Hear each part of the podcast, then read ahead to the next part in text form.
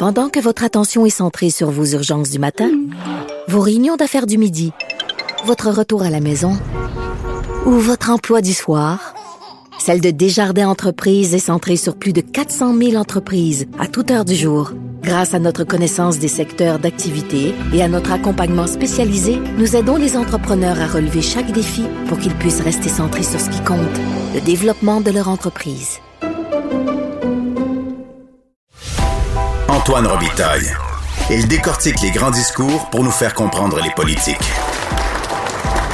Là-haut sur la colline. Parlons maintenant de cette convention selon laquelle, lorsqu'un chef de parti qui est non élu tente de faire son entrée au Parlement, les autres formations lui laissent la voie libre. On en parle avec Éric Montigny, professeur à l'Université Laval en sciences politiques. Bonjour Éric. Bonjour Antoine. Pourquoi on parle de cette convention-là euh, aujourd'hui, Éric? Ben, il y a deux choses. D'abord, il y a, des, rumeurs, puis il y a des sondages même qui sondent l'avenir de Catherine Fournier, la députée de indépendante de Marie-Victorin, quant à un avenir possible de la mairie de Longueuil. Donc, ça, des spéculations sur euh, la capacité du chef du Parti québécois, du nouveau chef du Parti québécois, de faire son entrée à l'Assemblée nationale vont bon train, dans la mesure où, lorsqu'il y a une occasion qui se présente, la première occasion qui se présente, ou un comté qui pourrait se libérer, ben, euh, il y a l'habitude qu'un chef qui n'est pas élu mm-hmm. Puisse euh, songer à, y à s'y présenter. Puis Paul Saint-Pierre Plamondon, il a dit qu'il n'était pas pressé, euh, remarque. Il, a dit qu'il pourrait attendre les élections générales. Puis euh, les, il faut le dire aussi, les élections partielles sont de plus en plus rares dans, notre système à cause d'un ancien député de Marie-Victorin, Bernard Drinville. Absolument. C'est ça. Puis là, il y en a une qui pourrait se profiler à, l'horizon. Ouais. C'est qu'un député démissionne, maintenant, il n'y a plus de, il y a plus de, de, prime de séparation, donc il y a moins de démissions aussi qu'on observe en termes euh, d'élections partielles. Ceci dit, euh, moi, je dirais que la, la Marie-Victorin, c'est aussi un, château fort du Parti québécois, historiquement. Oui. Euh, donc, ça fait plus d'une trentaine d'années avant la, que Mme, Mme Fournier quitte le caucus du, Parti québécois, que la, circonscription était représentée par le Parti québécois. Mm-hmm. Donc, ils peuvent espérer. Sa majorité était très faible, par contre, hein? 705 voix. Oui, effectivement. Les, anciens châteaux forts du Parti québécois, ben, il y en a plusieurs qui sont tombés lors de la dernière élection. Est-ce que c'est une convention qui est euh, toujours appliquée? Ben, moi, je dirais plus qu'il y a des précédents, mais ce n'est pas vraiment une convention. La tradition dans, notre système, c'est que lorsqu'il y a un, nouveau chef qui arrive dans un parti politique qui n'est pas député, ben, des députés qui, siègent dans son parti, dans un château fort, lui cèdent la place. Ce qu'on a vu ah dans le passé, par exemple, c'est Robert Bourassa qui avait perdu, on se souvient, à l'élection de 1985 dans son comté, même si son parti avait gagné, qu'il devenait premier ministre, ben, il avait perdu sur la rive sud de, Montréal son, comté. Donc, il, a fait, il y a un député qui lui a fait une place, M. Leduc, dans Saint-Laurent. Oui. Il a fait une place pour se faire élire mm-hmm. euh, dans Saint-Laurent quelques mois plus tard. C'est comme ça que M. Bourassa a fait son entrée à l'Assemblée nationale du Québec après être devenu premier ministre. Donc, ça, c'est la vraie convention, oui. Oui, même chose pour Brian Mulroney au fédéral. Il est devenu chef du Parti conservateur, puis avant d'être député dans la région de Bécomo, le petit gars de Bécomo, ben, il s'est fait élire en Nouvelle-Écosse, en centrale novembre. Le petit gars de Shawinigan, il s'est fait élire à, Beau Séjour au Nouveau-Brunswick avant de se faire élire en, ah oui, Jean Chrétien, mais oui. Exactement. Et si on vient au Québec, ben, par exemple, Francis Dufour avait, avait démissionné de Jonquière pour céder sa place à Lucien Bouchard en 96 pour se faire élire. C'est vrai. C'est là la première fois où on a vu euh, des partis adverses laisser un peu le champ libre à, un candidat. Donc, ça, c'est un précédent. Euh, L'autre précédent, c'est... Je ne sais pas si tu te souviens, c'est Michel Chartrand qui s'était présenté pour le Parti socialiste du Québec. Ah oui, il avait fait un... Ben, est-ce que c'était pas l'Union des forces progressistes? Tout à fait. C'était l'embryon, si on veut, du Québec solidaire. C'est ça, c'est ça. Puis il avait fait un bon score, là. Oui, quand même. Quand même. Donc, il n'y avait pas le. N'avait pas eu tout à fait le champ libre. Non. Donc, la, vraie tradition, puis on pourrait même parler de Pauline Marois en 2007 dans Charlevoix. Voilà. Rosa Bertrand lui avait laissé son siège. Madame, Madame, Madame Marois s'est présentée et elle a eu de l'opposition. Elle a eu de l'opposition euh, de la vécu à l'époque. Donc. Oui. Étais-tu dans, dans étais dans les officines? Euh, euh, oui, oui, absolument. J'ai vécu. Tu étais conseiller à ce moment-là. Donc, pourquoi la DQ avait, avait décidé de ne pas respecter cette, cette espèce de, de, convention-là? De semi-convention. C'est pas une convention. Pas jugé, moi, c'est pas jugé comme une convention. Ouais, toujours pas. Euh, je pense que c'est chaque, chaque élection, les, les, les partis décident si, euh, si c'est opportun ou pas de présenter quelqu'un. Euh, mais on- moi, je pense pas qu'on peut parler d'une convention. Non, c'est ça. des précédents.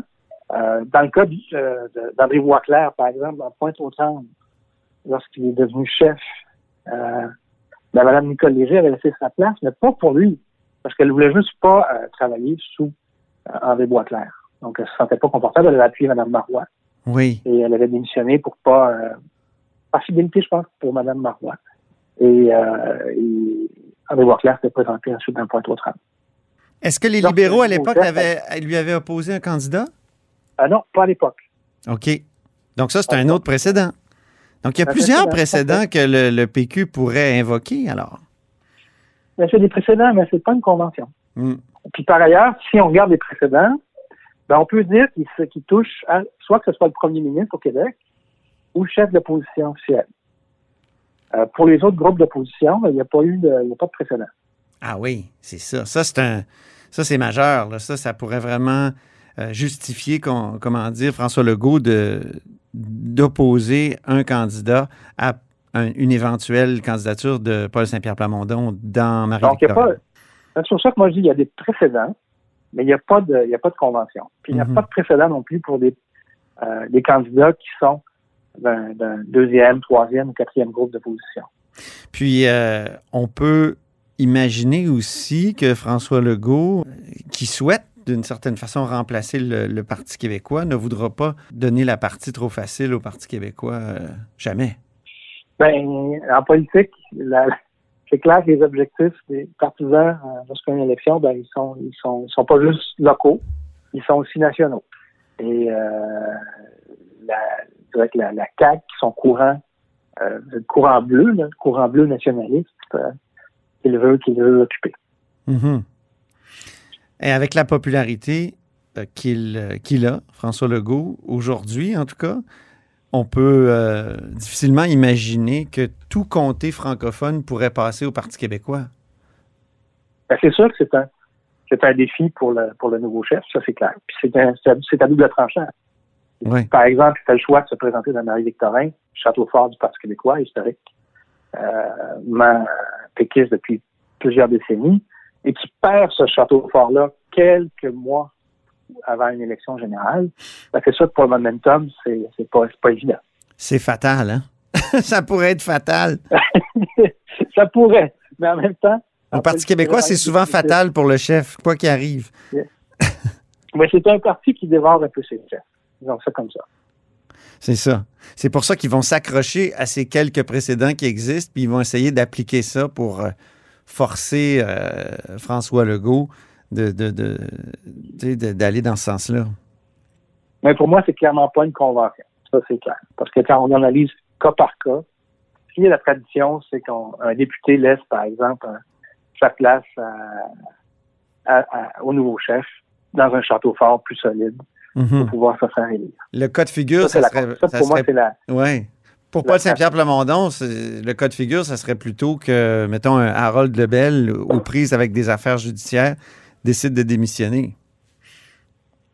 Et laisse en même temps, Ouais.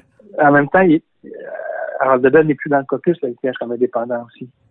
Oui, mais ça, C'est pas, pro- c'est pas- ça provoquerait une partielle. Ouais. Les châteaux forts sur la côte nord, il y a, il y a des châteaux, des châteaux forts qui ont résisté.